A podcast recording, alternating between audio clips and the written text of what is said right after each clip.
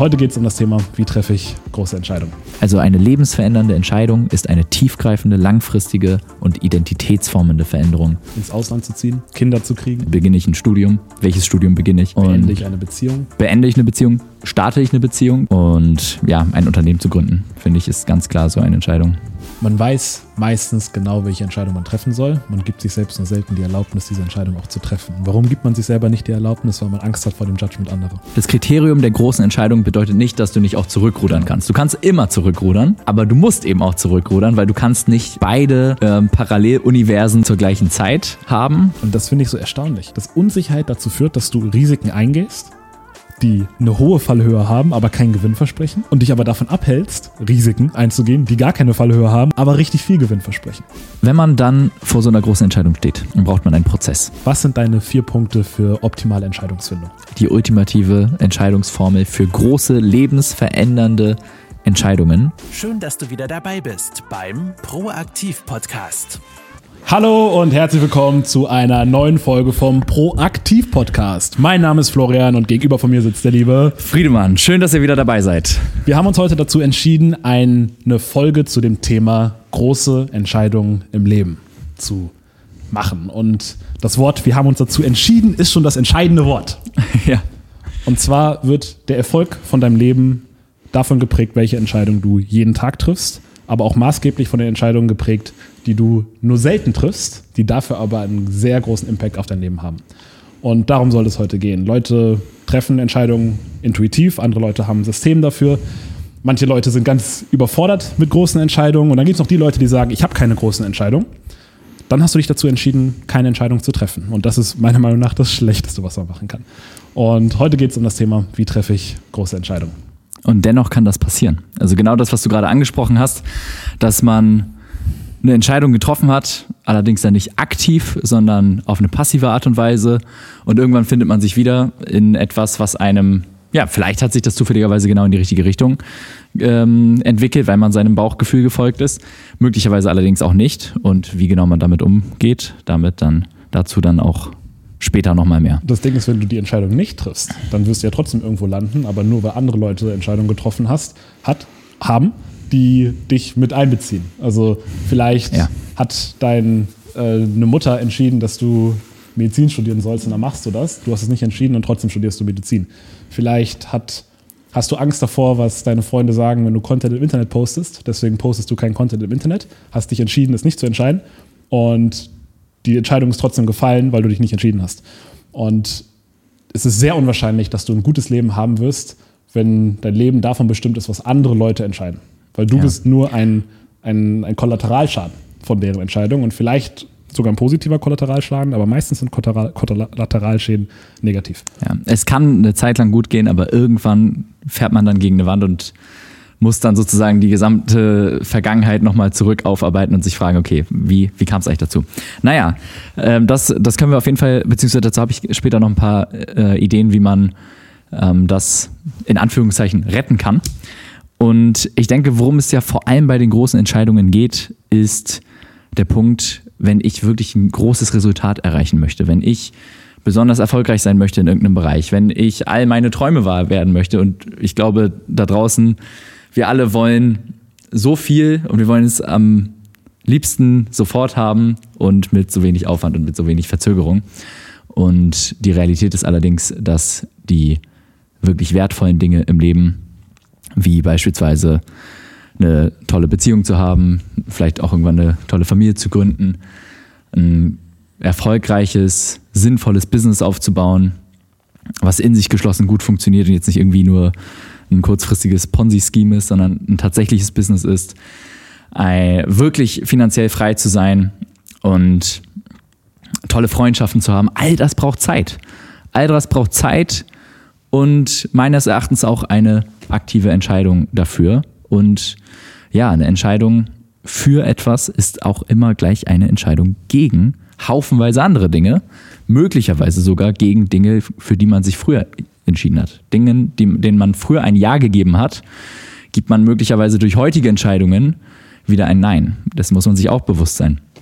Und das heißt, wenn ich, wenn ich die Kette mir anschaue, wenn ich irgendein großes Resultat haben möchte, dann brauche ich vorher ein großes Commitment dazu. Und bevor ich dieses große Commitment aussprechen kann, brauche ich eine große Entscheidung dafür. Und es gibt eigentlich zwei Dinge, die einen davor abhalten können und ein bisschen leben können, davor eine echte große Entscheidung zu treffen.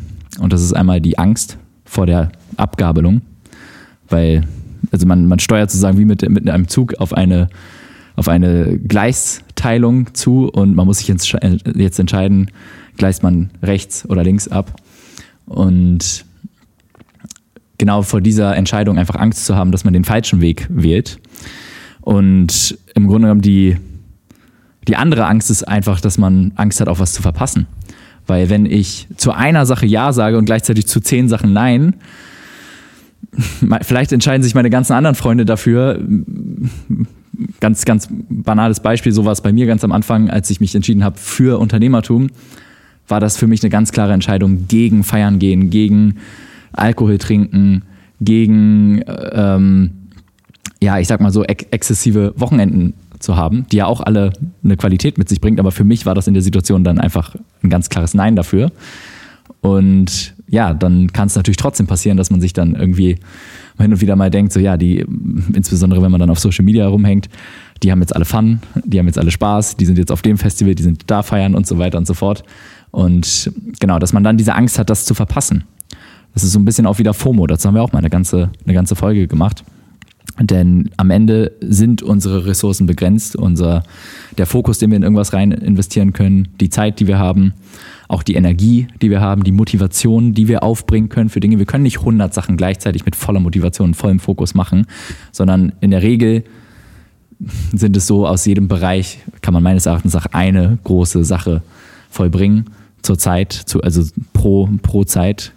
Und ja, dafür sind entsprechend große Entscheidungen notwendig. Wollen wir vielleicht einmal kurz ähm, abklären, welche, was sind so Beispiele für große Lebensentscheidungen, die wir jetzt hier besprechen? Es gibt natürlich haufenweise Entscheidungen und man muss als Unternehmer insbesondere, aber auch ähm, eigentlich generell als äh, jemand, der sein Leben aktiv und proaktiv in die Hand nimmt, muss man jeden Tag haufenweise Entscheidungen treffen, kleine ähm, wie auch größere. Um die soll es jetzt hier in der Folge allerdings nicht so spezifisch gehen, sondern eher wirklich um die großen Lebensentscheidungen, die so eine, ja, wo so eine Gabel bevorsteht, wo man sich dann entscheiden muss, okay, ich schlage diesen Weg ein und das wird langfristige Konsequenzen haben. Und ja, da mir fallen da so Sachen ein, wie zum Beispiel, beginne ich ein Studium, welches Studium beginne ich, Ausbildung und so weiter, also ein Karriereweg im Grunde genommen, sich für eine Karriere, Karriere oder einen Bildungsweg zu entscheiden. Starte ich einen Podcast? Starte ich einen Podcast, das war definitiv bei uns eine dieser großen Entscheidungen fürs Leben. Und beende ich eine Beziehung? Beende ich eine Beziehung? Starte ich eine Beziehung generell? Wie wäre es, wenn man beispielsweise drei, vier, fünf Monate am Daten ist und jetzt ist man ja, vorher ist es noch alles total entspannt und locker und uncommitted und jetzt auf einmal steht man vielleicht irgendwann dann vor der Entscheidung, ja, soll es jetzt was wirklich Ernstes werden oder nicht. Und ja, ein Unternehmen zu gründen, finde ich, ist ganz klar so eine Entscheidung. Eine sehr große Lebensentscheidung. Ins Ausland zu ziehen? Ins Ausland zu ziehen, ja. Kinder zu kriegen? Das, ganz kurz, warum ist das mit dem Ausland so ein, so ein Thema? das, man könnte ja sagen, okay, wenn es mir dann nicht gefällt, dann komme ich wieder. Gar kein, gar kein Ding. Und so ist es auch, wenn man, insbesondere wenn man sehr jung ist, wenn man direkt vom Abitur kommt, dann kann man das wahrscheinlich auch äh, so machen. Wenn man allerdings schon Verbindlichkeiten und insbesondere vielleicht sogar ein Unternehmen aufgebaut hat, dann ist das nicht so einfach mit dem Wegzug aufgrund der Wegzugsbesteuerung. Und vor allem streiten sich dann die Länder gegenseitig darum, wer hat jetzt eigentlich Recht auf die Steuern. Und wenn man dann irgendwann wiederkommt, dann kann es passieren, dass das Land, wo man hingezogen ist, die Steuern haben will und gleichzeitig das Land, wo man jetzt wieder zurück hinzieht, in die Heimat, will auch die Steuern haben. Und dann kann das echt große, große Konsequenzen haben. Insbesondere das Thema Auswandern aufgrund von Steuern. Das ist einfach eine langfristige Entscheidung. Die kann man auch nicht so schnell wieder revidieren, ohne dass man dabei ganz viel Chaos verursacht. Ja.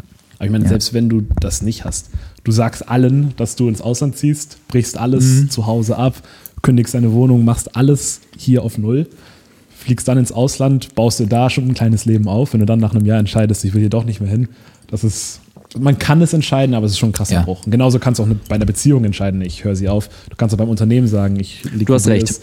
Aber die das Entscheidung Kriterium, ist schon eine große. Das Kriterium der großen Entscheidung bedeutet nicht, dass du nicht auch zurückrudern kannst. Du kannst immer zurückrudern, aber du musst eben auch zurückrudern, weil du kannst nicht beide ähm, Paralleluniversen sozusagen zur gleichen Zeit haben. Du kannst nicht gleichzeitig auswandern und gleichzeitig in deiner Heimat leben, ähm, sondern obwohl, obwohl das vielleicht möglicherweise sogar noch machbar wäre. Du könntest hier ein Haus haben und da ein Haus haben, wenn du super rich bist. Aber angenommen, du entscheidest dich dafür, so jetzt bin ich, ist mein neuer Lebensmittelpunkt dort und dann soll gleichzeitig noch dein Lebensmittelpunkt in der Heimat sein. Das geht nicht. Aber du kannst natürlich wieder zurückrudern und dann das andere mögliche Paralleluniversum sozusagen ähm, realisieren. Ja, genau. Aber ist definitiv. Du, du hattest gerade noch ein Beispiel. Äh, kein Beispiel, aber bevor wir zu den großen Entscheidungen Ja. kommen, habe ich, will ich kurz erzählen, als ich darüber nachgedacht habe über das Thema, ist mir aufgefallen, dass ich sehr viele Entscheidungen recht schnell treffe, auch große Entscheidungen. Und habe dann versucht, in mich reinzuhören, woran das liegt. Und ich glaube, es hat zwei Aspekte. Und der erste Aspekt ist, man baut Selbstbewusstsein in seinen Entscheidungen auf, wenn man gute Entscheidungen schon getroffen hat. Also oft, du hast ja gesagt, woran liegt es, dass man keine Entscheidung trifft oder wovor hat man Angst oder was ist das Problem bei Entscheidungen? Die Angst. Wenn du aber schon einige gute Entscheidungen getroffen hast, mildert sich die Angst, weil du weißt, ich kann mir vertrauen mit meinen Entscheidungen. Und wenn jetzt, wo ich drüber nachgedacht habe, und wir haben jetzt auch zum Beispiel Mütter, die zuhören, dachte ich mir, es ist sinnvoll, wenn Kinder früh gute Entscheidungen treffen, wissen, dass es ihre Entscheidung war und so ihr Selbstbewusstsein aufbauen, dass sie jemand sind, der gute Entscheidungen trifft.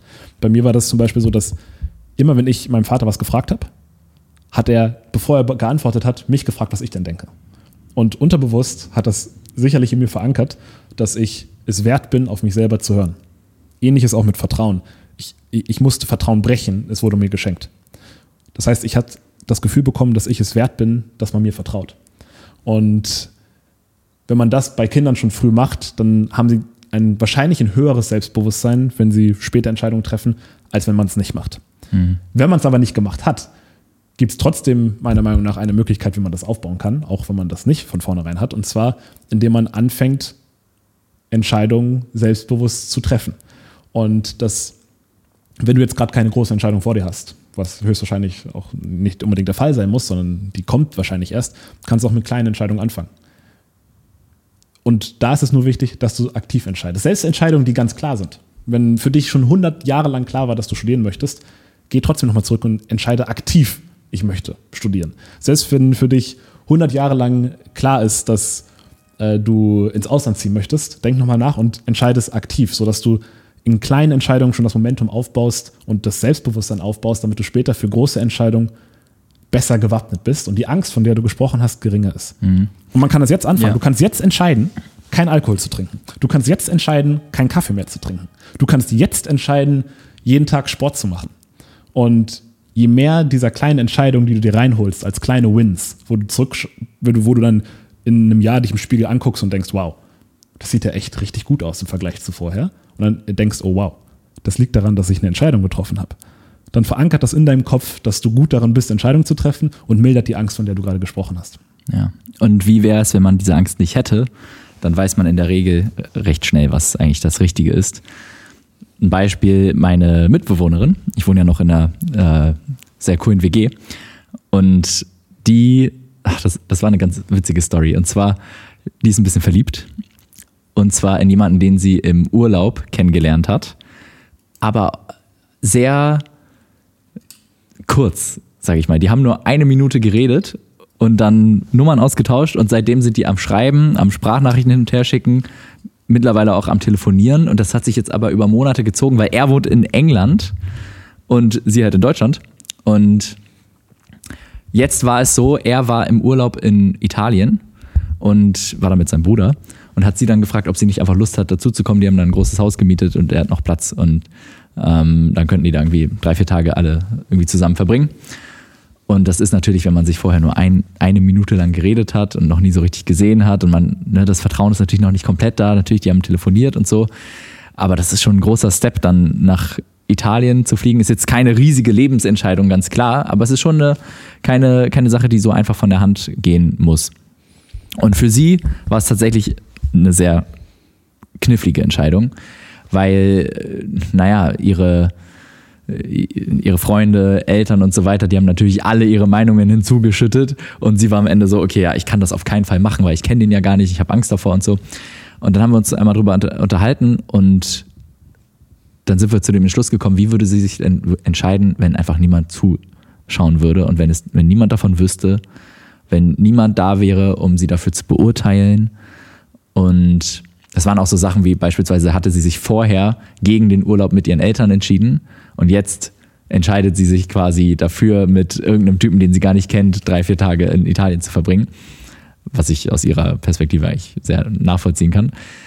Und Genau, aber dann hat sie da diese Verpflichtung gegenüber ihren Eltern gespürt und so weiter und so fort. Und das alles mal auszublenden, wie entscheidest du dich, wenn niemand, wie würdest du dich entscheiden, wenn niemand davon wüsste, wenn niemand dir zuschauen würde, wenn niemand dir dich beurteilen würde? Was würdest du dann wirklich tun? Was ist es denn, was dich im Herzen wirklich bewegt, was du wirklich möchtest? Welches Risiko würdest du dann bereit sein einzugehen? auch wenn du dann riskierst, dass du da ankommst und es läuft gar nicht und das ist ein totaler Volldepp oder so und äh, dann bist du extra nach Italien geflogen und äh, das Ganze ist, wird dann zur, in Anführungszeichen, zur äh, Katastrophe. Aber so what? Dann ist das halt so und ist ja, ist ja kein Problem. Aber natürlich hat man dann Angst vor der Scham, diese Story dann zu erzählen und oder erzählen zu müssen, wenn die Eltern dann fragen, und wie war es? Und das war total scheiße. Und davor hat man einfach Angst vor der Beurteilung, davor, ja, dass man, dass man was Falsches macht. Eigentlich weiß man, man, man weiß, man weiß meistens genau, welche Entscheidung man treffen soll. Man gibt sich selbst nur selten die Erlaubnis, diese Entscheidung auch zu treffen. Und warum gibt man sich selber nicht die Erlaubnis? Weil man Angst hat vor dem Judgment anderer. Ja. Und ehrlich gesagt, der Podcast war bei mir genau sowas. Ich wusste Jahre davor, dass ich einen Podcast starten möchte, muss und will. Mhm. Alles. Es hat mhm. alles gepasst. Der einzige Grund, warum es Jahre gedauert hat, bis wir ihn gestartet haben, war, dass ich Angst hatte vor dem Judgment anderer Leute. Ich hatte Angst, was denken meine Freunde, wenn sie den Podcast hören. Ich hatte Angst, was denken fremde Leute. Wer ist dieser Florian und warum denkt er, dass er einen Podcast starten kann? Und das war das Einzige, was mich davon abgehalten hat, diese Entscheidung zu treffen. Und das, wenn nichts dich abhält, die Entscheidung zu treffen, außer die Angst vom Judgment anderer Leute, dann weißt du ziemlich genau, dass du die richtige Entscheidung triffst, wenn du sie dann getroffen hast. Und so war es bei uns auch und so war es auch bei deinem, deiner Mitbewohnerin. Ja. Man muss sich nur die Erlaubnis geben, dass man entscheiden darf. Ich habe mir mal darüber Gedanken gemacht, wie, was ist eigentlich der exakte Prozess und was sind die Dinge, die einen abhalten von der Entscheidung. Ich bin nämlich auch der Meinung, in der Regel weiß man ganz genau, was die richtige Antwort ist. Und trotzdem braucht man einen gewissen Prozess, um dann einen, einen aktiven Entscheidungsprozess, den habe ich hier aufgeschrieben. Und da möchte ich gerne nochmal später in, im Detail zu eingehen. Diesen Punkt, den du jetzt gerade angesprochen hast, das ist meines Erachtens etwas, das kann man als das Calling bezeichnen. Und den Begriff kennen bestimmt viele. Man, man fühlt sich zu irgendwas berufen, hingezogen und schon zu, für ein. Berufung. Genau, man fühlt sich irgendwie dazu. Ja, das, genau, das ist einfach deine Berufung. Und Berufung heißt ja auch, als, als würde eine Stimme danach rufen. Ne? Und wo ist jetzt der Unterschied zwischen Calling und Bauchgefühl? Ich glaube, der Trend aktuell geht sehr viel danach, hey, entscheide doch auch mal, sei nicht so streng zu dir selber, entscheide doch einfach mal nach deinem Bauchgefühl. Hör auch auf dein Bauchgefühl. Und ich glaube, grundsätzlich ist das Bauchgefühl eine wichtige Komponente. Allerdings ist der Unterschied zwischen Bauchgefühl und Calling, das Calling hast du über einen langen Zeitraum. Du wusstest mit dem Podcast beispielsweise schon, jahrelang, du willst irgendwie Content machen. Du hast Bock auf Content, du hast Bock, einen Podcast zu starten, du hast Bock, äh, einfach zu reflektieren, Sachen zu teilen und so weiter und so fort. Aber irgendwas hat dich gehemmt, die ganze Zeit es zu starten. Oder du warst dir vielleicht einfach noch nicht ganz sicher und hast nicht die Entscheidung getroffen, so jetzt lege ich mal los. Ein Bauchgefühl allerdings ist etwas im Moment. Das Bauchgefühl habe ich nur jetzt. Ich stehe jetzt unmittelbar vor einer Entscheidung und muss jetzt bin dann vielleicht total überfordert, weil auch ein gewisser Zeitdruck besteht. Und dann höre ich auf mein Bauchgefühl, okay, wie fühle ich mich denn? Ah, fühlt sich richtig an, okay, let's go.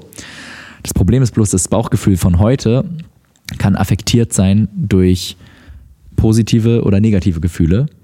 Und die können wieder beeinflusst sein, und das weiß jeder Marketer da draußen, jeder gute Marketer, das kannst du beeinflussen durch entspannte Musik im Hintergrund, eine persönliche Note, Vertrauen. Und ähm, du kannst in einem einem Kunden sozusagen in einem Verkaufsgespräch ein sehr gutes Bauchgefühl hervorrufen, indem du ein guter Verkäufer bist.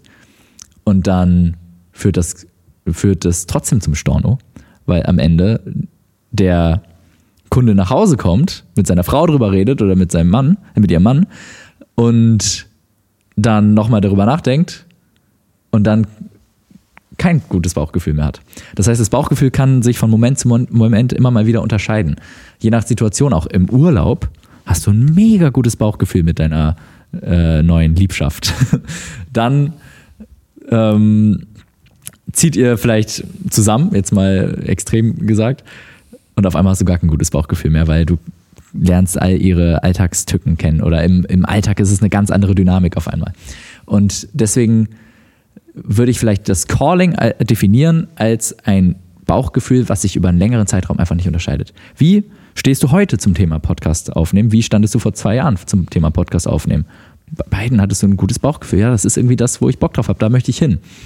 Und das ist ein super, super starker Marker, finde ich, wenn es darum geht, ist das, möchte ich das wirklich machen? Möchte ich diese Entscheidung treffen? Möchte ich mich so entscheiden? Das hatte ich beim E-Com-Business. Da haben schon, also das war eine der größten Entscheidungen, die ich getroffen habe in meinem Leben. Und da haben schon alle Pfeile in die Richtung gezeigt, lange bevor ich damit angefangen habe. Sogar schon während der Schulzeit hat mir mein Kumpel, der heute auch ein E-Com-Business hat, zum ersten Mal davon erzählt, dass, dass man sowas machen kann. Dann habe ich mit meinen äh, Mitschülerinnen immer so ein bisschen gejoked, dass wir irgendeinen Online-Versand aufbauen und da irgendwelche komischen Sachen verkaufen. Die eine wollte einen Sextoy-Shop machen.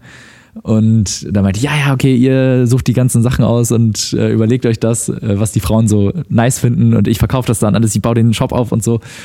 Und da haben wir halt irgendwie solche, so darüber Witze gemacht. Dann gab es das Justin Bieber Konzert, wo ich gearbeitet habe, wovon ich mal in einem anderen Podcast äh, erzählt habe. Ähm, da war ich als Stagehand im Backstage-Bereich, hatte so einen Backstage-Pass und den wollte ich danach wegschmeißen nach dem ähm, nach der Schicht. Dann hat mir mein Kollege gesagt, schmeiß das nicht weg, verkauf das im Internet. Und dann habe ich das im Internet verkauft für 20 Euro, so ein, einfach nur so ein Sticker.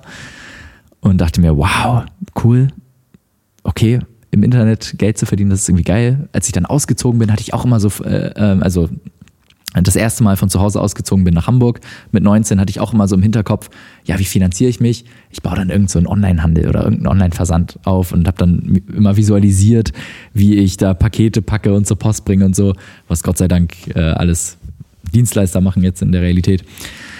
Und das heißt, da haben sehr lange Zeit schon die Pfeile in Richtung Onlinehandel gezeigt und Unternehmertum sowieso, weil wir wollten auch schon mit 16 irgendeine äh, App programmieren, die eine Million Downloads oder sowas schon mit bekommt. Fünf einen Jetpack bauen. Ja, genau. Genau. Und wir haben unseren ersten Roboter mit fünf, vier, fünf oder sowas auch gebaut aus einer Flasche und irgendwelchen Rädern.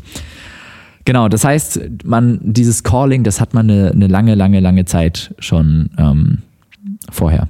Ja. Stark. Ich habe hier gerade noch etwas stehen und zwar, das, das möchte ich nicht ver vergessen, das passt eigentlich zu dem, zu dem Thema vorher oder beziehungsweise noch zu der Definition. Was sind Beispiele für solche großen Entscheidungen? Und ich habe mich mal gefragt, worin unterscheiden sich eigentlich diese großen lebensentscheidenden, äh, lebensbestimmenden Entscheidungen zu einer kleinen Entscheidung, die ich jetzt im Alltag treffe? Und mir ist ein Satz, ähm, ein, ein Satz äh, dazu gekommen. Und zwar tiefgreifende, langfristige, identitätsformende Veränderungen in deinem täglichen Erleben.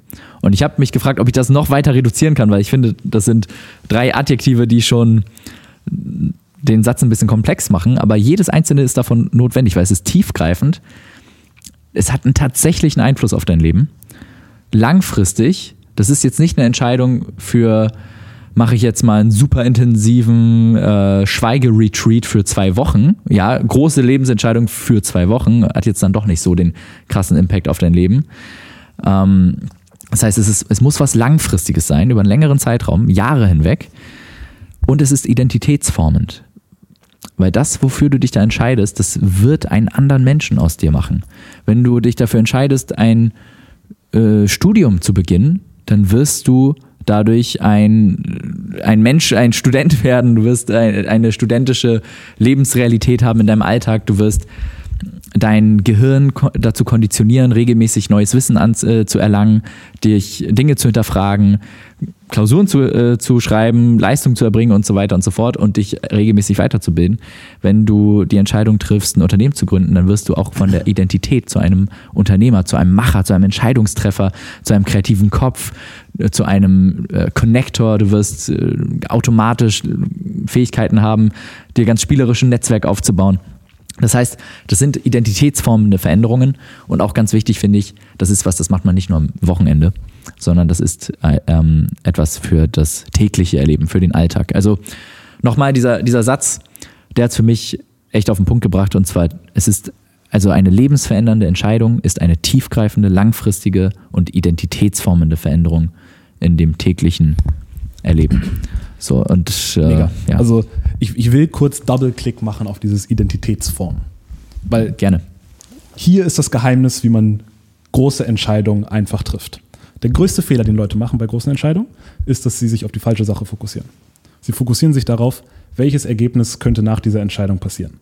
Das ist aber Wahrsagerei. Du kannst nicht wissen, welches Ergebnis nach der Entscheidung passiert, weil du kannst selbst noch nicht mal bewerten, ob das Ergebnis gut oder schlecht ist. Stell dir vor, deine Selbstständigkeit klappt nicht aber bei einem Event hast du die Frau fürs Leben kennengelernt.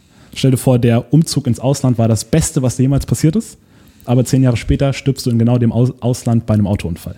Das heißt, du kannst dich gar nicht darauf fokussieren, welches Ergebnis dabei rauskommt. Du kannst dich aber darauf fokussieren, welche Person du wirst, welche Identität du formst. Bin ich lieber eine Person, die wächst oder bin ich eine Person, die den einfachen Weg geht? Bin ich eine Person, die auf sich selber hört oder bin ich eine Person, die Meinung anderer höher wertschätzt als meine eigene Meinung? Bin ich eine Person, die Angst hat oder bin ich eine Person, die mutig ist? Und dadurch formst du deinen Charakter. Du brauchst, der Charakter wird geformt durch die Entscheidung, die du triffst, nicht andersrum. Du brauchst nicht Mut oder Selbstbewusstsein, um eine selbstbewusste oder mutige Entscheidung zu treffen. Du wirst mutig, indem du eine selbstbewusste oder mutige Entscheidung getroffen hast. Du wirst selbstbewusst, wenn du eine solche Entscheidung triffst. Das heißt, bei großen Entscheidungen, du kannst dich nur auf zwei Sachen fokussieren und das würde jedem ans Herz legen. Und zwar das erste ist, fokussiere dich darauf, welche Person du werden möchtest. Und das zweite ist, wenn du die Entscheidung getroffen hast, dann gib Gas und mach die Entscheidung so, dass sie zumindest zu großen Wahrscheinlichkeit zu einem guten Ergebnis führt. Aber nicht, oh, welches ist jetzt das bessere Ergebnis? Ja, absolut richtig. Niemand kann die Zukunft äh, vorhersagen. Und das ist tatsächlich, würde ich sagen, auch der springende Punkt, der einem natürlich so die Angst, so, so viel Angst dabei macht, aber damit kann man sich auch nochmal diese Angst nehmen, indem man sich fragt, okay, ich kann jetzt nicht äh, vorhersehen, werde ich jetzt, keine Ahnung, ich starte jetzt das Unternehmen, bin ich dann nach fünf Jahren Millionär oder nicht oder mm, gehe ich insolvent? Aber du kannst relativ präzise vorhersehen, was macht das Ganze aus dir? Was macht es aus dir auch als Person, wenn du ein Unternehmen beispielsweise auch in die Insolvenz führst? Daran, auch daran wächst du ja enorm. Und dann das nächste oder übernächste Unternehmen bringst du dann zum Erfolg. Dementsprechend absolut schön auf den Punkt gebracht. Du kannst so einfach. Es ist wie so ein Computerspiel, wo du deinen Charakter formen kannst. Möchtest du ein Held sein oder möchtest du der Bösewicht sein? Möchtest du stark sein oder möchtest du schwach sein? Wenn ich stark sein möchte, entscheide ich mich dazu, jeden Tag Sport zu machen. Wenn ich ein Held sein möchte, entscheide ich mich dazu, äh, auf andere, äh, anderen Leuten zu helfen mit meinen Entscheidungen. Wenn ich ein, eine mutige Person sein möchte, entscheide ich mich dazu, mutige Sachen zu machen. Wenn ich Selbstbewusstsein, wenn ich eine selbstbewusste Person sein möchte und ich merke, dass ich nicht selbstbewusst bin, weil ich mich zum Beispiel nicht traue, Mädels anzusprechen, dann fange ich jetzt an, genau das zu machen, was eine selbstbewusste Person an meiner Stelle machen würde. Und das wäre Mädels ansprechen auf der Straße. Und dann würde ich sie ansprechen jeden Tag. Und irgendwann, nach ein paar Monaten, würde ich denken, oh, warte mal, ich bin jetzt ja jemand, der so selbstbewusst ist, dass er Mädels ansprechen kann. Und ich glaube, es gibt so viele Sachen, die wir in der heutigen Zeit genau andersrum umgedreht haben. Wir haben die, den Ursprung und das Ergebnis vertauscht. Und man denkt immer, okay, ich muss Selbstbewusstsein sein, selbstbewusst sein, um eine selbstbewusste Entscheidung zu treffen. Aber es ist genau andersrum. Du musst selbstbewusste Entscheidungen treffen und dadurch wirst du selbstbewusst. Du Erfolg stemmt nicht von Selbstbewusstsein, sondern Selbstbewusstsein kommt von Erfolg. Es ist immer erst kommt die Arbeit, dann kommt der, dann kommt das die Charakterentwicklung, die du haben möchtest.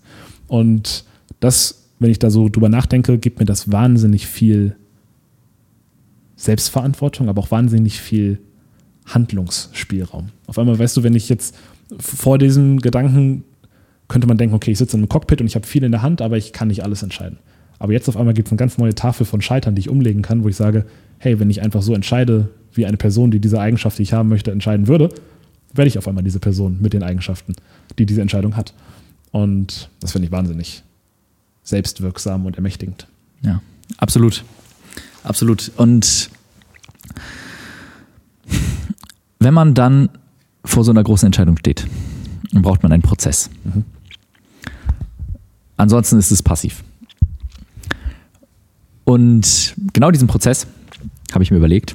Ich habe ihn deduziert im Grunde genommen von den großen, drei großen Entscheidungen, die ich getroffen habe. Ich habe das damals vielleicht nicht so bewusst gemacht, aber wenn ich mich frage, okay, wie habe ich diese Entscheidung getroffen? Alle drei habe ich genau mit dieser, das sind vier Schritte. Genau diese vier Schritte habe ich absolviert bei all diesen drei Entscheidungen. Was waren die drei Entscheidungen? Die erste war die E-Com-Firma damals zu gründen, direkt nach dem Abi.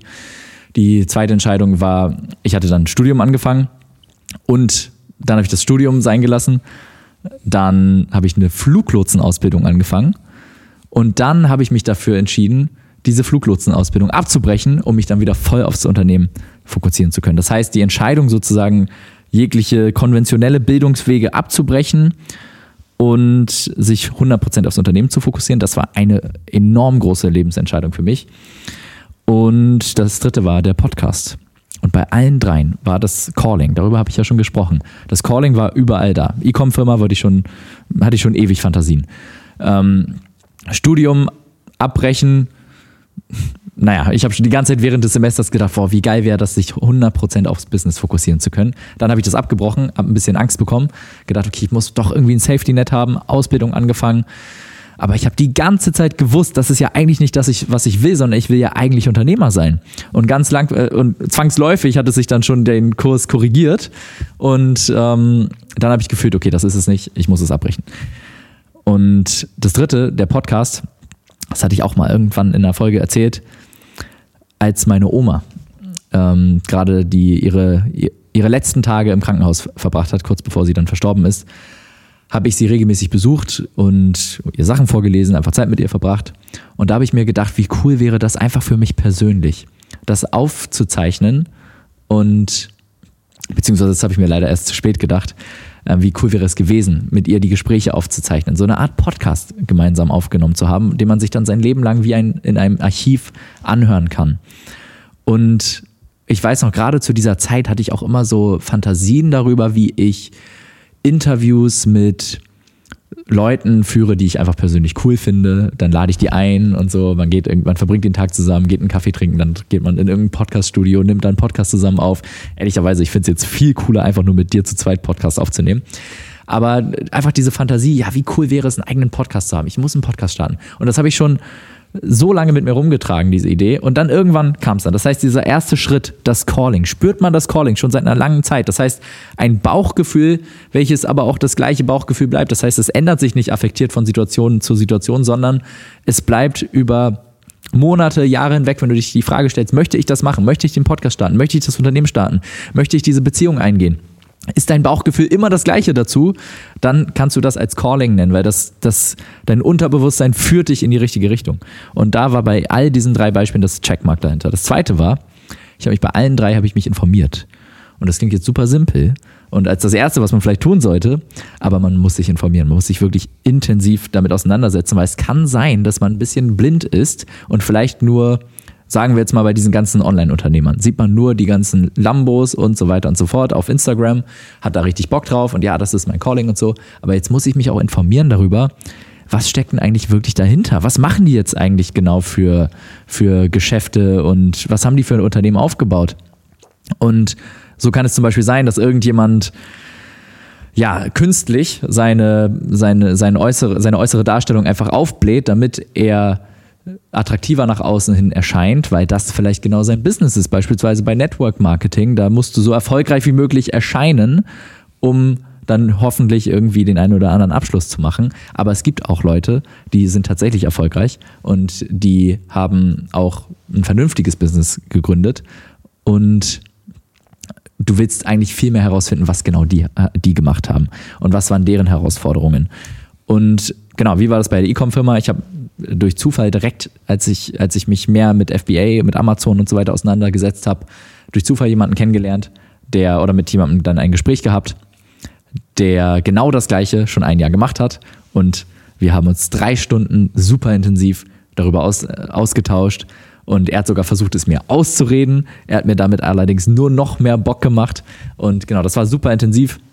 Bei der Fluglotsengeschichte beim Studium abbrechen und sich aufs Unternehmertum zu fokussieren. Ich weiß noch, wir haben eine ganze Woche lang telefoniert darüber. Ich habe mit meinen Geschwistern darüber telefoniert.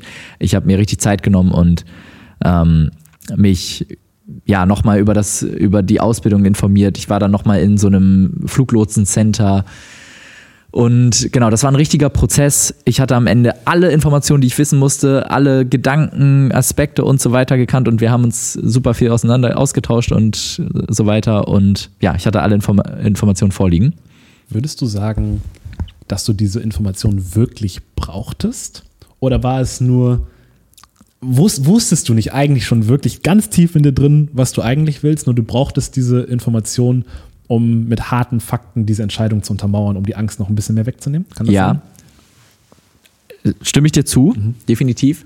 Es gab bloß so zum Beispiel eine Information, die super entscheidend war, die ich die ganze Zeit vorher ausgeblendet hatte. Und zwar, das ist eigentlich ein fairer Deal, aber für meine Situation hätte das gar nicht gepasst. Man muss nach der Ausbildung noch Minimum drei Jahre dort weiter arbeiten. Ähm, und wenn du dann kündigst, dann ist auch nicht garantiert, dass dich der, ähm, die, die Firma dann auch wieder einstellt, wenn du dann irgendwann wieder anfangen möchtest. Und mein, mein ursprünglicher Plan war der eigentlich, und das hatte ich einfach nicht wirklich intelligent durchdacht, war geil, das ist mein Auffangnetz. Ich mache die Ausbildung, kündige, bin Unternehmer und wenn das nicht funktioniert, dann habe ich ja noch meine Fluglotsenlizenz und, kann als Fluglotse ähm, arbeiten. Allerdings war das nicht wirklich äh, so cool vorgesehen und eigentlich möglich gewesen. Und diese Information, die war wichtig, die nochmal zu haben und zu sehen, okay, auch auf dem Papier ergibt es einfach gar keinen Sinn, das zu machen. Passt. Okay, die Entscheidung ist gefallen. Und das dritte mit dem Podcast, wir haben einen wahnsinnig langen Spaziergang gemacht. Ich habe mich mit anderen Leuten ausgetauscht, die Content gemacht haben. Damals hat ein guter Freund von mir auch angefangen mit YouTube-Videos und so weiter und so fort. Ich habe mir ja einfach ein umfassendes Bild auch über Content-Form ge gemacht. Bin dann zu der Entscheidung gekommen, okay, Podcast ist das, wo ich wirklich Bock drauf habe. Weil ich hatte ursprünglich mal gar keine Lust auf Videos, ehrlicherweise. Jetzt haben wir hier drei fette Kameras stehen. Aber, Aber es hat sich entwickelt wir mussten unser Selbstbewusstsein erst aufbauen. Genau, das, das Selbstbewusstsein musste man aufbauen und ehrlicherweise, was ich auch liebe am Podcast ist, du kannst, du hast Zeit. Weißt du, die Leute, die, weiß nicht, der eine oder andere fährt jetzt vielleicht gerade im Auto irgendwo hin oder ist in der Bahn oder man kocht gerade irgendwas, hört das Ganze nebenbei. Und das heißt, es ist nicht so ein Zeitdruck. Man muss nicht auf YouTube jede Sekunde lang darum ringen, die die Aufmerksamkeit zu behalten, sondern man kann tatsächlich auch in die Tiefe gehen, was denke ich auch absolut notwendig ist bei vielen Themen und hat dafür den Raum und die Zeit. Und deswegen hier finde ich es auch gar nicht so schlimm, ähm, dass die Kameras laufen, anders als bei einem 5 Minuten YouTube-Video, was perfekt geschnitten sein muss, wo jedes Wort passen muss und wo jede Perspektive passen muss. Ich habe witzigerweise, ich war vor zwei Wochen am Gardasee mhm. und habe am Gardasee einen Fan von uns getroffen. Und Geil. sie kam Hammer. auf mich zu, also wir waren in so einer, auf so einer Halbinsel im See, Simeone hieß sie. Und da hat mich so ein Mädel angeguckt und ich dachte schon, ah, äh, irgendwas will sie. Und dann hat sich herausgestellt, dass sie den Podcast hört und gestern erst noch eine Folge wohl gehört hat. Und dann haben wir geredet und dann meinte sie, was sie cool findet, ist, dass man in dem Podcast nicht, das sind die zehn Hacks, um reich zu werden, hört, wie in einem YouTube-Video, wo man bum, bum, bum, bum, bum gleich alle äh, Hacks oberflächlich auf die Nase gebunden bekommt, sondern dass man tiefe Gespräche führen kann. Und dafür ist Podcast das perfekte ja. Medium. Und wenn wir dann mal ein Segment gut machen, wo man Bum Bum Bum sagt, dann kann man es als TikTok rausbringen. Und das ist auch gut so. Aber im Kern ist das Podcast, äh, für, ich glaube, für uns beide das perfekte Medium, um uns zu unterhalten. Es geht nicht besser. Es ja. geht wirklich nicht besser. Und ne, ich bin jetzt seit zehn Minuten am Reden über den Entscheidungsprozess. Ich hätte, es sind vier einfache Steps. Ich kann die vier Schlagwörter zack, zack, zack, zack, zack so raushauen. Aber dadurch, dass wir hier ein bisschen Zeit haben und ihr uns zu Hause dankbarerweise äh, eure Aufmerksamkeit schenkt, kann ich hier ein bisschen ausholen, damit es auch wirklich ankommt und das Ganze auch mit einer Story untermauern. Weil erst wenn man das irgendwie auch in einem Film in seinem Kopf abspielen kann, dann kommen die Punkte auch wirklich rüber, als wenn man halt einfach nur sie so raushaut. Werde ich trotzdem gleich nochmal zur Zusammenfassung machen, keine Sorge. Der nächste Punkt ist Punkt Nummer drei, und zwar das Warum. Warum möchte ich das eigentlich? Und hier ist es wichtig, dass man sich selber mit seinem tatsächlichen, ehrlichen Warum konfrontiert. Sich selber und im Idealfall auch eine, einer sehr nahestehenden, vertrauensvollen Person. Zum Beispiel dir würde ich mein wahres Warum immer offenbaren. Aber es gibt auch vielleicht Menschen oder, oder auch Warums, die man nicht gerne vor anderen Leuten so offen zugeben würde. Und ich glaube, das ist, das ist wichtig, dass man das, dass man sich wirklich im Klaren darüber ist, warum man etwas möchte. Und das, wenn man dann auf die, äh, zur Erkenntnis kommt, okay, man möchte irgendein erneuerbare Energieunternehmen gar nicht starten, um die Welt zu retten, sondern eigentlich möchte man ganz viel Aufmerksamkeit damit abfischen und Lob bekommen von äh, den Leuten, die das cool finden, dann ist das ja auch eine Erkenntnis. Und das ist ja auch nicht gleich schlimm. Du kannst ja auch trotzdem weiterhin dieses Unternehmen gründen und wenn du damit einen guten Impact auf die Welt hinterlässt, ja, umso besser. Aber sich darüber im Klaren zu sein und zu fragen, okay, ist das dann, das möchte ich eigentlich? Und ist das vielleicht äh, der, der beste Weg, das zu handhaben? Also kann ich mich da nicht auch in etwas hineinhandeln, wo ich auf einmal haufenweise Verpflichtungen habe mit etwas, was mich gar nicht interessiert? Ich will eigentlich nur Anerkennung und Liebe haben. Äh, also das sind wichtige, wichtige Prozesse, die man da innerlich einmal durchsprechen muss. Warum möchte ich das eigentlich wirklich? Und am besten einmal aufschreiben, was ist, was ist die oberflächliche Motivation, was ist die Motivation dahinter was ist eigentlich die Bedürfnismotivation dahinter auch. Und wenn das jetzt irgendein flaches, stumpfes Bedürfnis ist, auch dann, das ist nicht schlimm. Ich finde, man darf auch seine flachen, stumpfen Bedürfnisse, weil die haben wir alle. Ähm, und äh, ich finde auch, das Bedürfnis nach Liebe und Anerkennung ist eigentlich auch gar nicht so stumpf. Den darf man auch folgen.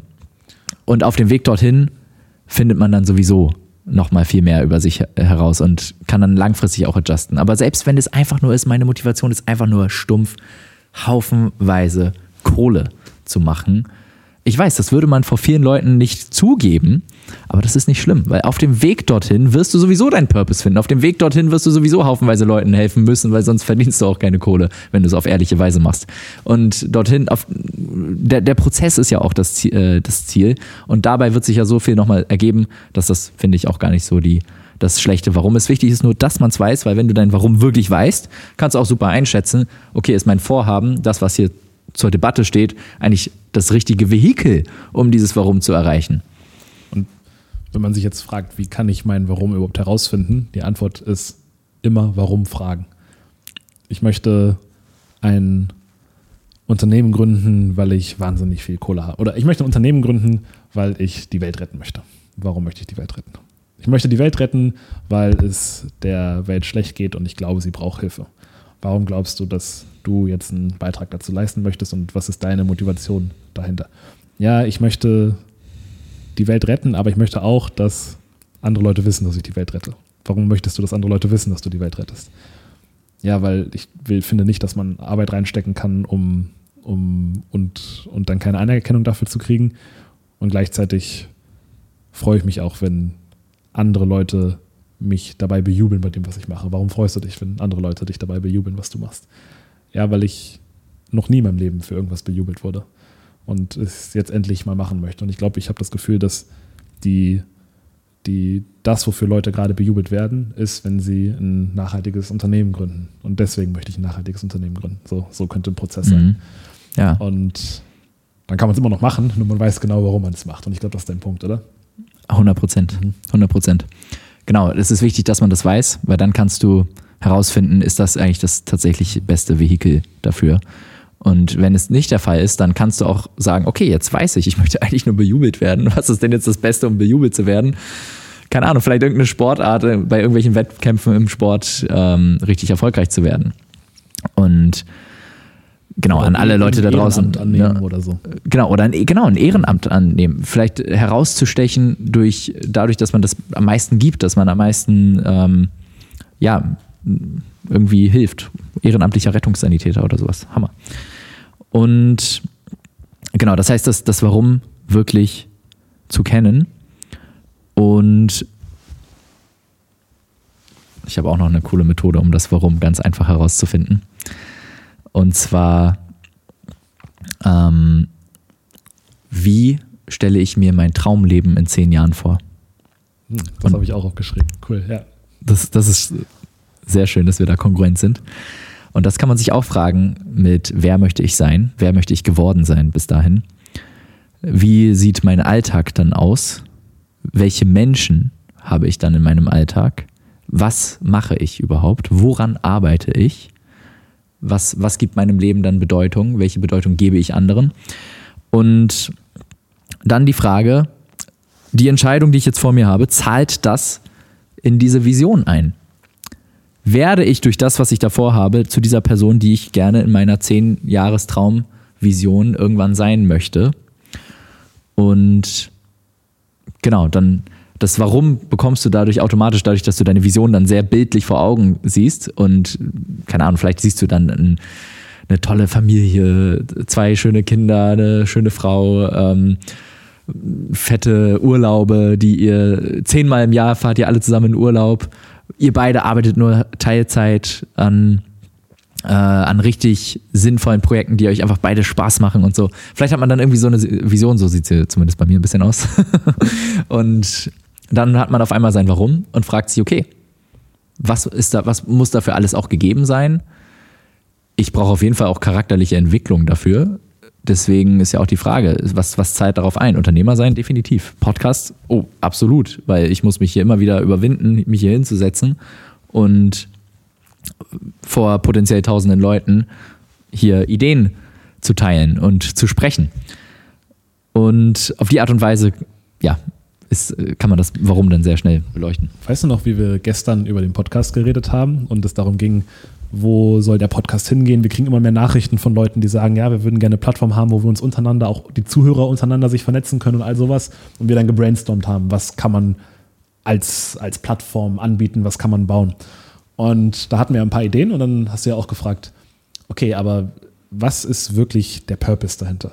Und dann haben wir auch gebrainstormt und gesagt, hey, lass uns doch mal eine Story schreiben.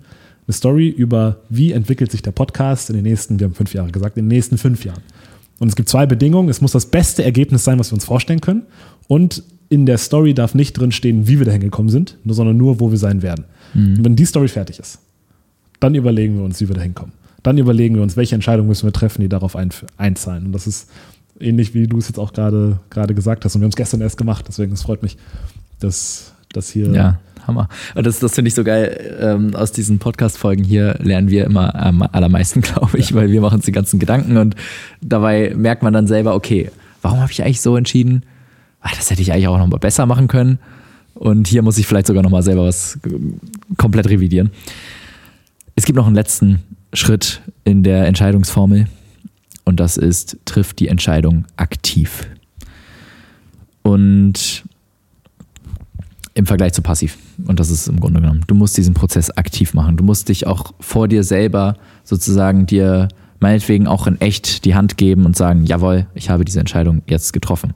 Was nicht bedeutet, dass du nicht auch wieder zurückrudern kannst nach einem Jahr oder zwei. Also diese Entscheidung natürlich keine Lebensentscheidung ist, ist für immer äh, endgültig. Du kannst ein Studium immer abbrechen, du kannst auch immer dein, Karriere, deinen Karriereweg nochmal noch mal ändern.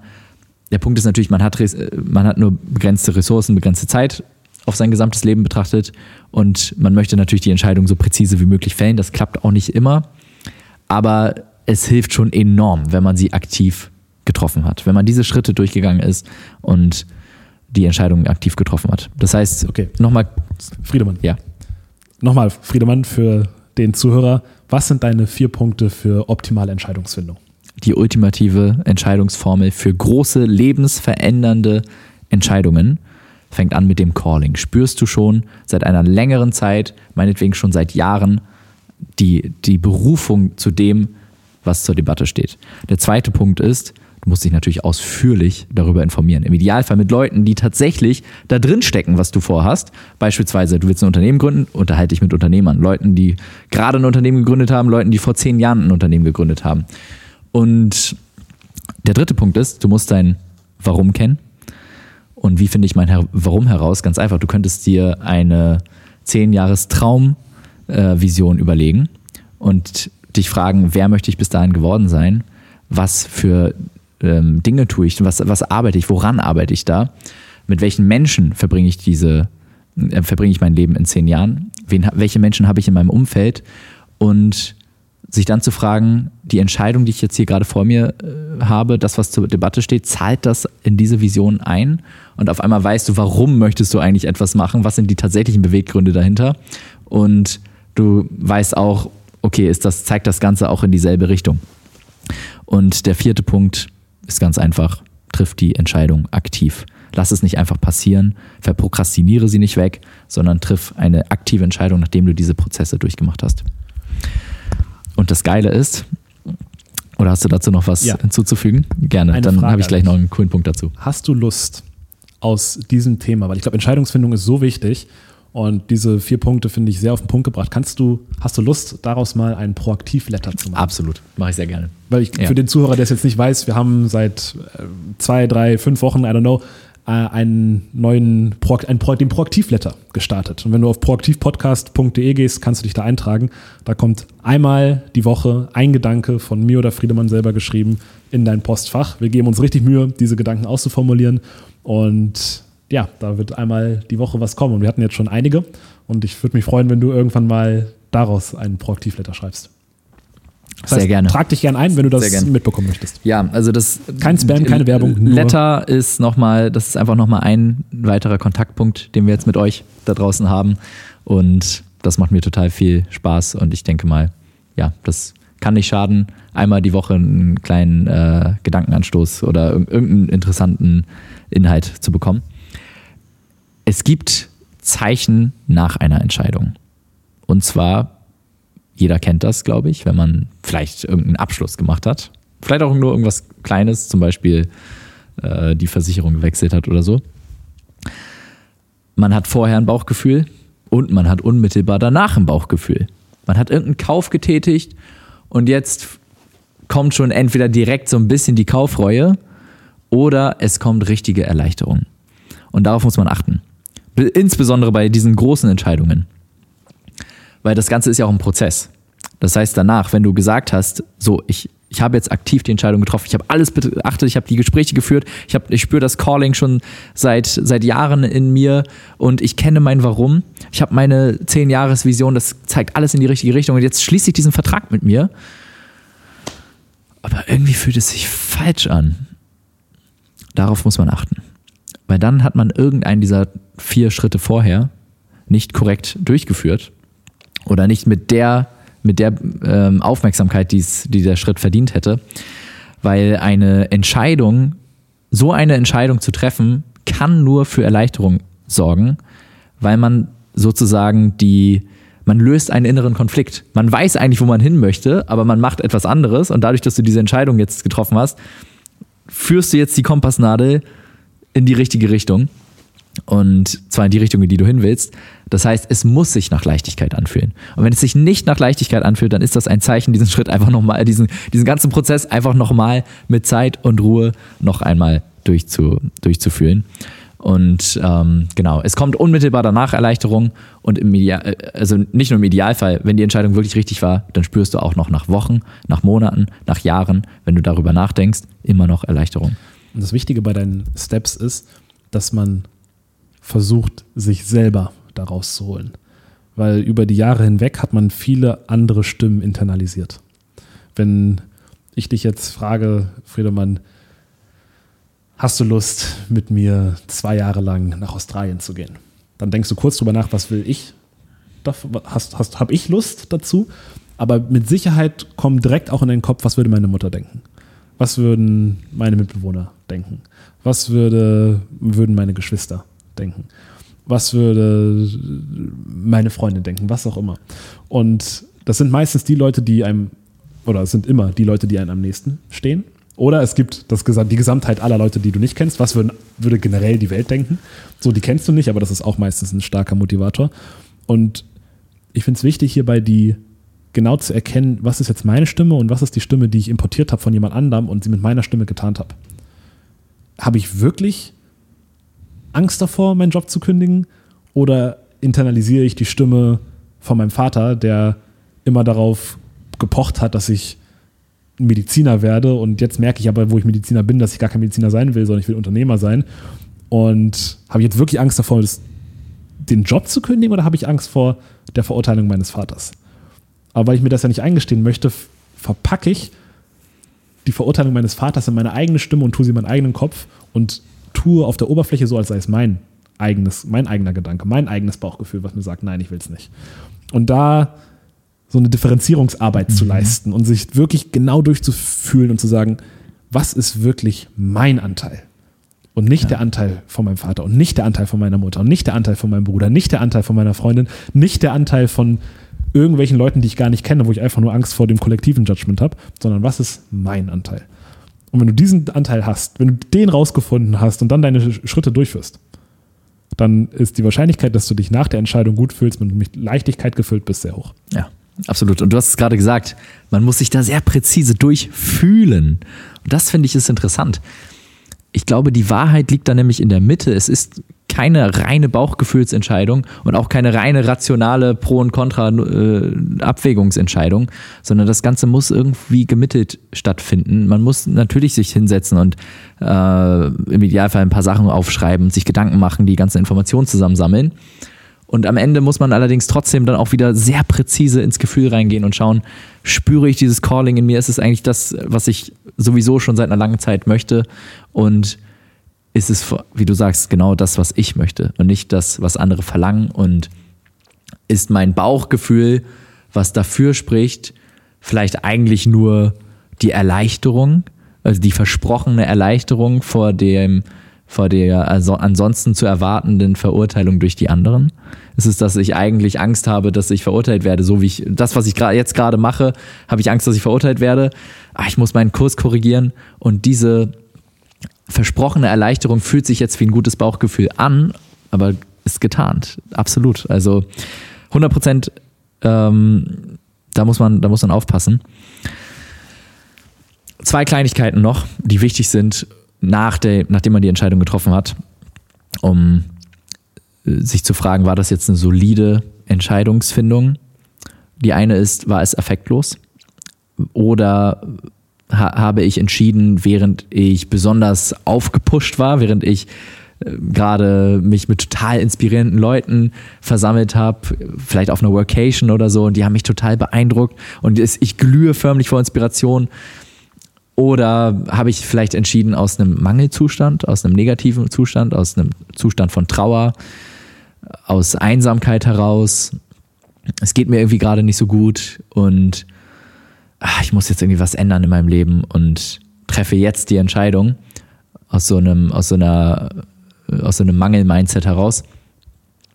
Beides würde ich sagen, ist nicht sehr gelungen. Eine Entscheidung sollte auf neutralem Grund stattfinden und am Ende sollte man damit happy sein, egal wie man sich fühlt.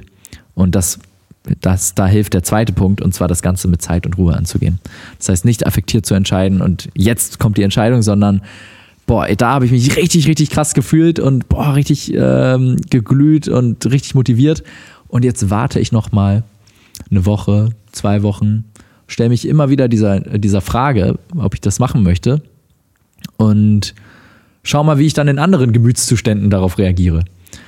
Und wenn man das gemacht hat mit, mit ähm, äh, eine Erleichterung spürt danach, man hat affektlos entschieden, und man hat sich dabei Zeit und Ruhe gegeben, dann kann man sich auch sicher sein, okay, passt. Jetzt, jetzt ist der Entscheidungsprozess zu Ende.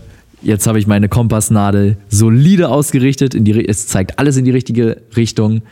Und jetzt brauche ich einfach nur noch losballern und befinde mich komplett auf dem richtigen Weg. Und das ist ein tolles Gefühl. Ich habe es jetzt dreimal in meinem Leben gehabt und ja, es ist ein richtig tolles Gefühl.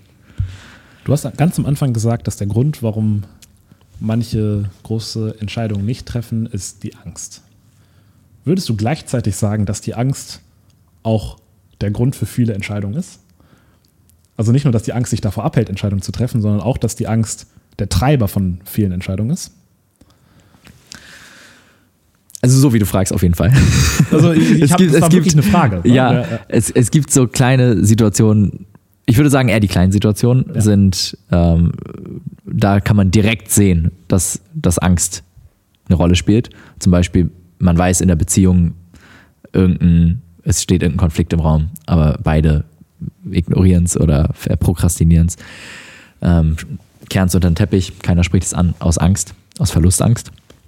Und genau, aber die großen Entscheidungen, sich da aus Angst für etwas bewusst zu entscheiden, ich, ich glaube, es ist in der Regel eher die Angst vor dem, ähm, davor, sich falsch zu entscheiden. Das heißt, Angst hemmt eher, als dass es treibt. Ja, Angst, Angst hemmt, glaube ich, eher, dass das Zumindest treibt. primär. Es, ist, es, Ja. hängt, es hemmt mehr, als dass es treibt, aber es treibt auch. Mhm. Aber es hemmt Was trotzdem. wäre ein Beispiel dafür, wie es wie es treibt? Ich, ich meine, nicht zu entscheiden ist ja auch eine Entscheidung. Ne? Mhm. Also ich habe Angst vor dem Judgment anderer Leute und deswegen entscheide ich mich, keinen Podcast zu starten. Und ich habe länger entschieden, keinen Podcast zu starten, als ich mich entschieden habe, einen Podcast zu starten. Wir, Ja. haben, wir haben jetzt den Podcast seit zweieinhalb Jahren. Mhm. Ich habe mich drei oder vier Jahre dagegen entschieden, obwohl die Idee, also die Idee war schon drei oder vier Jahre Hast da. du dich aktiv dagegen entschieden? Hast du dich hingesetzt, Florian? Wir gründen keinen Podcast. Okay. Oder war es eher eine passive Entscheidung? Und die Frage ist, aber das finde ich trotzdem interessant, gibt es aktive Entscheidungen, die ich treffe aus Angst? Absolut. Setze ich mich mal hin und sage mir, nee, das mache ich jetzt nicht. Und eigentlich weiß ich, ach, ich mache es nicht aus Angst. Oder ich, oder ich mache etwas, ich entscheide mich jetzt aktiv dazu, das zu unternehmen oder zu machen oder umzusetzen oder diesen Weg einzuschlagen, aus Angst, dass es später, dass ich später meine Kinder nicht versorgen kann, werde können. Warum, Den sicheren Karriereweg. warum, gut, es ist wahrscheinlich zweigeteilt, aber ich würde zum Beispiel sagen, Alkohol wird oft auch getrunken aus Ja. Angst vor der Verurteilung anderer Leute. Ja.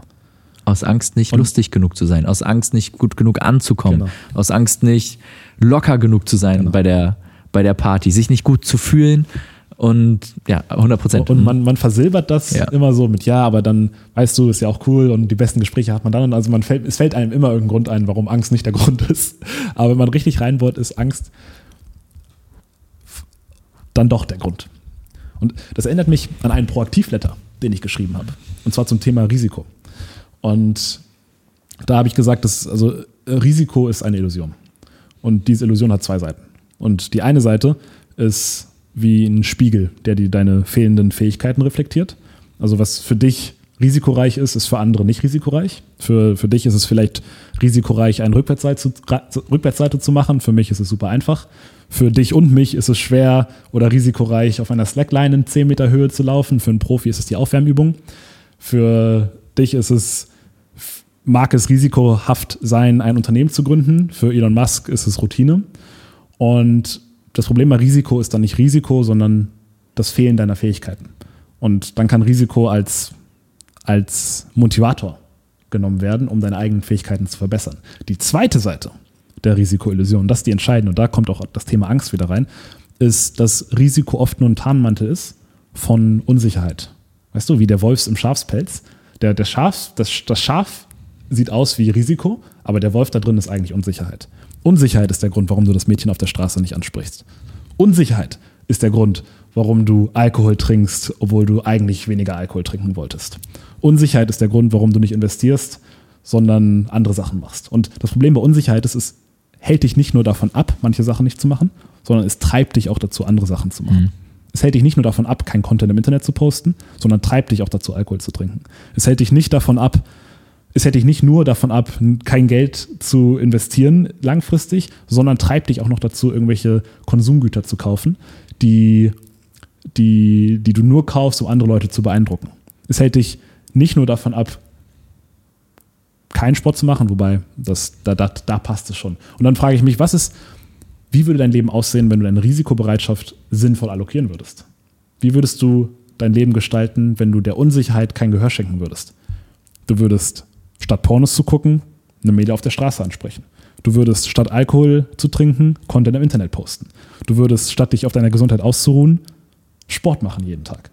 Du würdest statt Geld für unnötige Konsumgüter auszugeben, langfristig investieren. Und wenn du mich dann fragst, ja, was ist mit der Unsicherheit? Unsicherheit geht weg, indem du Sachen machst und nicht andersrum. Und auch das wieder gibt mir so viel Macht in die eigene Hand. Ja. Und ja, das war, glaube ich, der Proaktivletter sogar von letzter oder vorletzter Woche. Also, wenn dir sowas gefällt, trag dich ein auf proaktivpodcast.de, da deine E-Mail eintragen. Sowas kommt jede Woche. Es gibt auch eine weitere, also ich, darüber haben wir ausführlich in der Risikofolge gesprochen. Weißt du noch, welche Nummer das war? Uff, ganz 100, Gar nicht so lange her, 114 vielleicht, aber ich weiß es nicht mehr. Ähm, 74 oder so. Na gut. Auf jeden Fall, es gibt eine Komponente zum Thema Risiko, die vielleicht an der Stelle auch noch ganz kurz interessant ist. Und zwar, was, ist, was gibt es tatsächlich zu verlieren? Bei dem Thema Slackline über, dem, über zwei Klippen, da gibt es tatsächlich was zu verlieren. Man könnte sterben. Allerdings, wie ist es denn in den tatsächlichen Lebensentscheidungen? Wie ist es tatsächlich, wenn du, ähm, ja, was, was ist denn so eine Angst? Alkohol Ähm, zu trinken. Genau, äh, Alkohol zu trinken. Oder Wie- Content zu posten. Wie wär's denn, wie wär's denn, wenn du auf eine Party gehst und du bist der langweiligste? Du bist richtig langweilig, du stehst da nur rum. Du selber hast auch keinen Spaß. Du gehst nach Hause und denkst dir, weißt du, diese drei, vier Stunden, die ich da jetzt rumgestanden habe und nichts getan habe und einfach keinen Spaß hatte, boah, die hätte ich auch anders verbringen können. Die hätte ich auch mit Netflix verbringen können oder so. Ähm, was ist die Fallhöhe? Also ist es lebensverändernd schlimm, mal einen schlimmen Abend gehabt haben? Absolut nicht. Jetzt die Frage, wie translatiert sich das auf große Entscheidungen, auf große Lebensentscheidungen? Wie beeinflusst mich, also gibt es da ein tatsächliches Risiko? Ja und nein. Das Risiko natürlich, nicht den richtigen Weg eingeschlagen zu haben. Wenn ich eigentlich Unternehmer sein möchte, aber ich entscheide mich für eine Festanstellung, die mich auf fünf Jahre verpflichtet, ähm, dann habe ich natürlich, dann steht dabei tatsächlich was auf dem Spiel und zwar nicht Unternehmer zu sein. Die Frage ist allerdings, steht, steht irgendetwas dabei auf dem Spiel, was Leib und Leben gefährdet? Steht irgendwas auf dem Spiel, was, ähm, ja, wo ich, wo ich tatsächlich in den Ruin, in den finanziellen Ruin oder sowas äh, getrieben werden kann. Also den finanziellen Ruin gibt es in Deutschland nicht. Du kannst äh, vielleicht in die Insolvenz kommen und hast dann sieben Jahre Good Life und musst halt ein bisschen äh, genau, weil ich meine, das ist es ist wirklich Good Life, weil du du es ist nicht nur so, dass du also im Grunde genommen du musst dich entspannen und vielleicht, äh, ich weiß auch nicht genau, wie es ist, ich, ich war noch nie insolvent, es ist natürlich ein Scheißgefühl, so ist es nicht, aber äh, auf der anderen Seite wirst du sieben Jahre lang genug zu essen haben und ein Dach über dem Kopf. Und das ist der finanzielle Ruin. Also es gibt auch tatsächlich eigentlich kein großes, kein tatsächliches Risiko. Es gibt nur das gefühlte Risiko und die gefühlte Angst vor irgendetwas. Und wenn man sich das nochmal vergegenwärtigt, dass die Dinge, vor denen ich eigentlich Angst habe, gar nicht wirklich existieren, sondern eigentlich nur Hirngespinste sind, dann vereinfacht das vielleicht nochmal den im Prozess die Angst zu reduzieren. 100 Prozent. Aber genau dazu, da merkt man, wie mächtig das Gefühl von Unsicherheit ist. Ja. Weil von den richtigen Entscheidungen, da gibt es selten eine hohe Fallhöhe und der potenzielle Gewinn ist riesig. Es gibt keine Fallhöhe, wenn ich Content im Internet poste. Weil was soll. Mach dich einmal richtig, richtig, richtig zum Affen, ohne dass du es äh, natürlich geplant hast, aber poste irgendwas, was richtig peinlich ist und weiß ja nicht, ein paar Wochen später werden alle davon, werden es alle vergessen haben, weil die Leute sind eh mit sich selber beschäftigt. Niemand es gibt die. Ausnahmefälle, es gibt die Extremfälle, wie zum Beispiel das, äh, dieses crazy Computerkind aus den, äh, aus den Anfangszeiten des Internets, wo irgend so ein kleiner Junge ähm, total ausgerastet ist und so ein, so ein äh, Computer-Keyboard zerstört hat und dabei rumgeschrien hat. Und der wird wohl immer noch dafür ähm, gemobbt, meinte er. Und da gibt es, glaube ich, so eine Story drumherum. Aber das ist wirklich der absolute extreme Ausnahmefall. Wenn du einfach nur irgendeinen normalen Content machst im Internet, dann kann nichts Großartiges passieren. Das heißt, es kann nichts Großartiges passieren, aber Ja. der potenzielle Gewinn ist gigantisch. Mhm. Welche krassen Unternehmen sind durch Personal Brands entstanden? Was haben wir schon emotional von diesem Podcast rausgezogen? Was haben wir schon intellektuell von diesem Podcast rausgezogen? Und gleiches wie bei Unternehmertum. Was ist das größte Risiko, was passieren kann? Nicht besonders krass. Du hast Privatinsolvenz angesprochen, ist auch nicht besonders heftig. Was ist der größte Benefit, der passieren kann? Finanzielle Freiheit, zeitliche Freiheit, Zeit mit der Familie, Charakterentwicklung. Charakterbildung. So. Dann, und, und trotzdem treffen Leute diese Entscheidung nicht aus Unsicherheit. Und dann gucke ich mir die Entscheidung an, die Leute aus Unsicherheit dann treffen, wie zum Beispiel Alkohol trinken. Was ist da das Risiko? Das ist Well. Gift für den Körper. Da gibt es tatsächlich eine Fallhöhe. Kurzfristig, mittelfristig und langfristig. Die Fallhöhe ist dein gesamter Körper, deine gesamte Gesundheit. ja. Und Intelligenz. Und Intelligenz. Was ist der Benefit?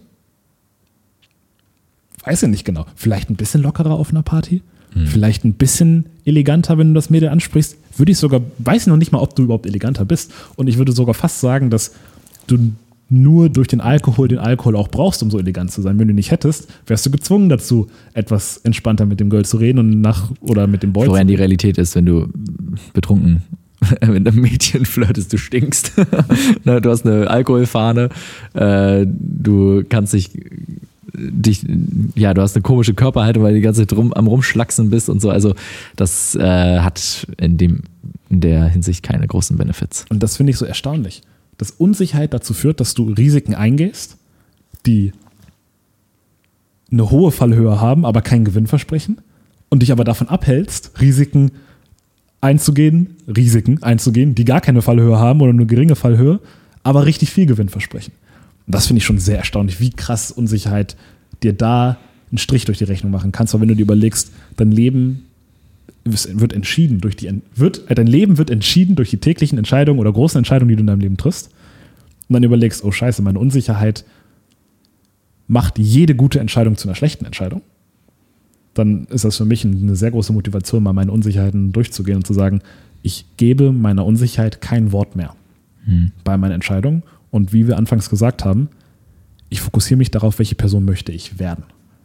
Möchte ich eine Person werden, die Alkohol trinkt, oder möchte ich eine Person werden, die es nicht braucht? Möchte ich eine Person werden, die mutig genug ist, um Content zu posten, oder möchte ich eine Person sein, die Angst davor hat, was andere sagen? Möchte ich eine Person werden, die mutig genug ist, ein Unternehmen zu gründen oder nach einer Gehaltserhöhung zu fragen oder was auch immer? Oder möchte ich eine Person sein, die nicht mutig genug ist? Wenn du sagst, ich möchte diese Person sein, aber ich bin sie nicht, deswegen mache ich es nicht, das ist falsch. Du musst sagen, ich möchte die Person sein, ich bin sie nicht und deswegen entscheide ich mich dazu, weil dann werde ich sie.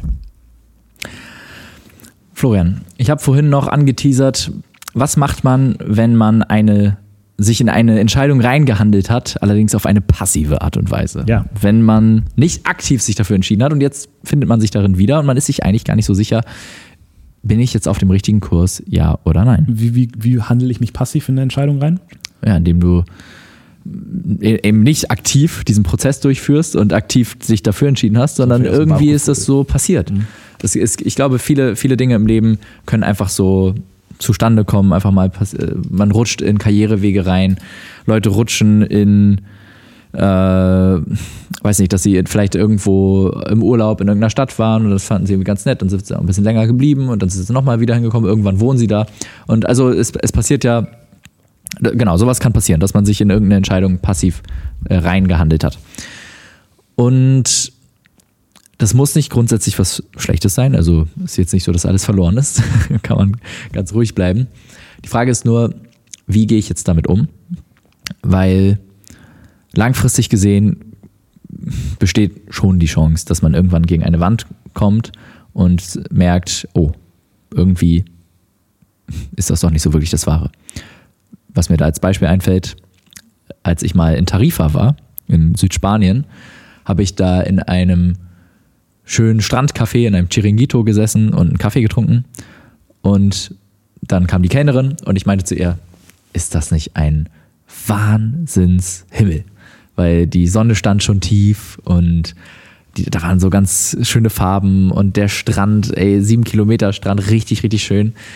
Und ich war einfach, ich war total beeindruckt von diesem, von dieser Szenerie. Und dann habe ich sie gefragt, boah, ist das nicht aber schön?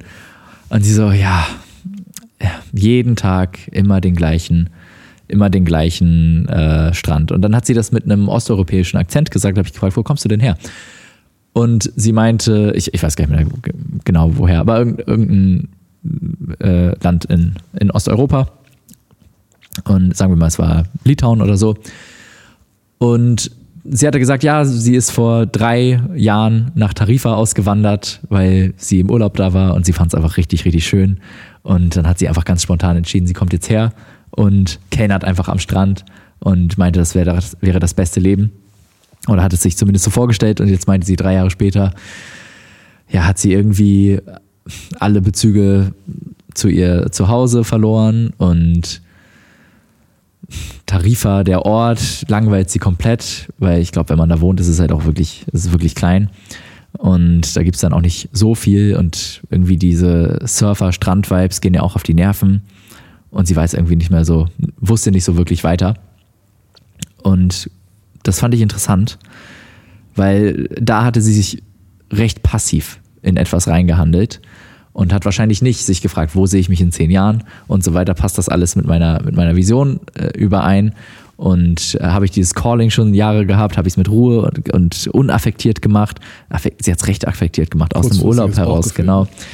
Und das heißt, da kann man sich schon reinhandeln. So, dann ist natürlich nichts verloren, weil jeden Tag kann man neu entscheiden, sich auf den richtigen Weg zu begeben, den man einschlagen möchte.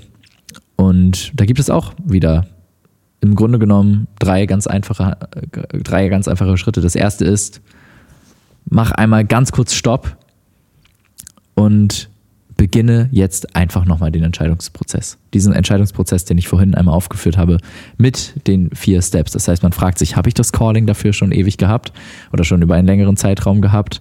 Habe ich mich ausführlich informiert über alles oder vielleicht habe ich jetzt alle Informationen, die ich brauche? Kenne ich mein Warum und ist es, äh, ist es auf einer Linie mit meinem Warum? Und bin ich bereit, diese Entscheidung jetzt hier, hier und jetzt noch einmal aktiv zu treffen? Und was einen dabei stoppen kann, ist im Grunde genommen der, die Sunken Cost Fallacy. Die kann einen dabei ein bisschen behindern, weil man hat jetzt schon so viel investiert. Du hast jetzt schon deinen Wohnsitz hinter dir gelassen. Du bist jetzt schon ausgewandert. Du hast jetzt dein, deine Karriere, deinen Job aufgegeben, hast jetzt hier schon den, den Job als, als Kellner, hast dir vielleicht hart irgendeine, irgendeine Mietwohnung oder sowas erarbeitet oder sowas.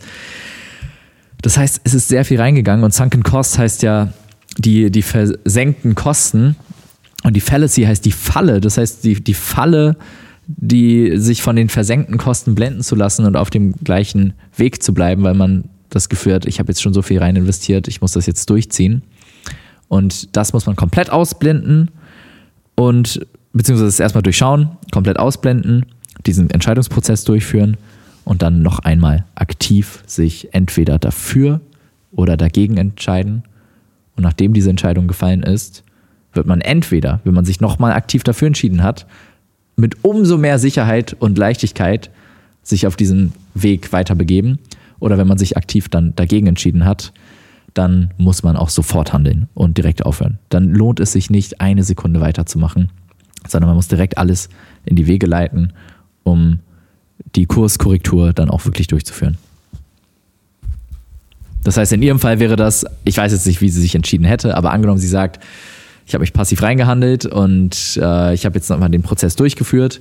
Am Ende die Entscheidung ist, nein, ich möchte eigentlich nicht in Tarifa sein. Ich möchte wieder zurück in die Heimat. Ich möchte coole Urlaube haben. Ich möchte zehnmal im Jahr in Urlaub fahren und an so schönen äh, Orten wie Tarifa sein und die dann wirklich wertschätzen. Aber eigentlich möchte ich ein, ein, ein richtig, eine richtige Berufung zu Hause meiner Heimat äh, haben, dort vernetzt sein mit den, mit den Leuten, eine Familie gründen und so weiter und so fort. Und genau, dann muss sie im Grunde genommen sofort alles abreißen. Sie muss direkt schauen, dass sie wieder zurück nach Hause kommt. Sie muss direkt wieder die Leute, die, an, die verknüpf, äh, die den Anschluss nach Hause suchen.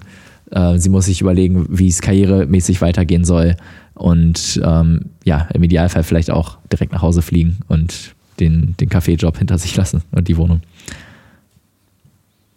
Mega. Ich würde sagen, wenn du dich noch nicht auf proaktivpodcast.de für den Proaktivletter eingetragen hast, ist jetzt die Chance, das zu machen. Die Folge ist vorbei. Der Link ist auch in der Beschreibung.